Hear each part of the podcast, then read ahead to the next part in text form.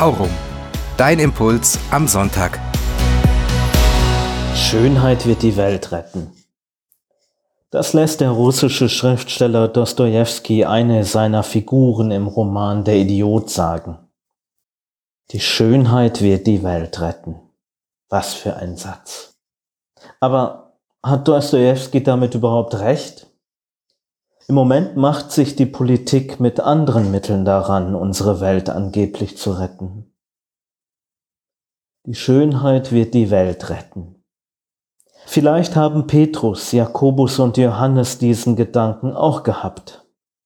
Im Evangelium hören wir von der sogenannten Verklärung Jesu. Für die drei wird etwas geklärt oder erklärt und auf eine andere Ebene gehoben. Petrus, Jakobus und Johannes wird klar, dass Jesus der Sohn Gottes ist. Und auf den sollen sie hören. Und auf den wollen sie vielleicht auch hören. Dass das nicht so einfach ist, das hören wir manchmal aber auch im Evangelium. Und vielleicht weißt du das ja auch.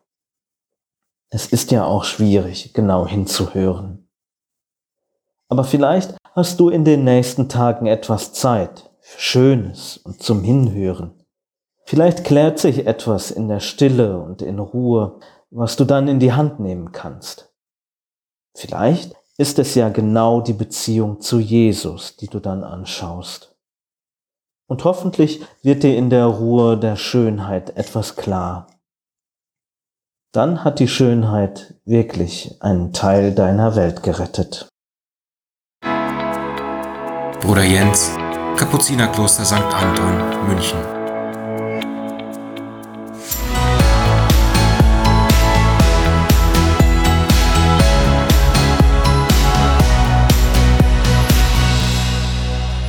Aurum. Dein Impuls am Sonntag.